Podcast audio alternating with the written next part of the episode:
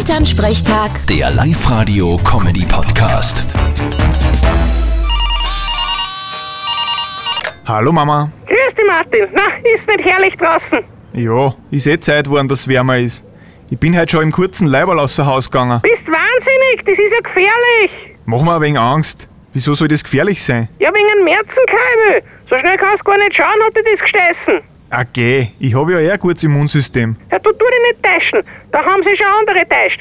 Der Sternhofer Hans zum Beispiel, der ist einmal im März in Unterleibe draußen gesessen und hat seine Lungenentzündung geholt. Ja, man muss aber auch sagen, der ist nach dem zwölften Bier eingeschlafen und dann die ganze Nacht draußen gesessen. Das ist ein Pech. Und warum hat ihn niemand aufgeweckt? Ja, du, seine Frau hat sich gefreut, dass sie Ruhe hat. Die hat ihn total vergessen. Na, das kann mir ja nicht passieren. und warum? Ja, ich hab keine Frau und außerdem trinke ich mein Bier drin. Vierte Mama. Bitte, Martin.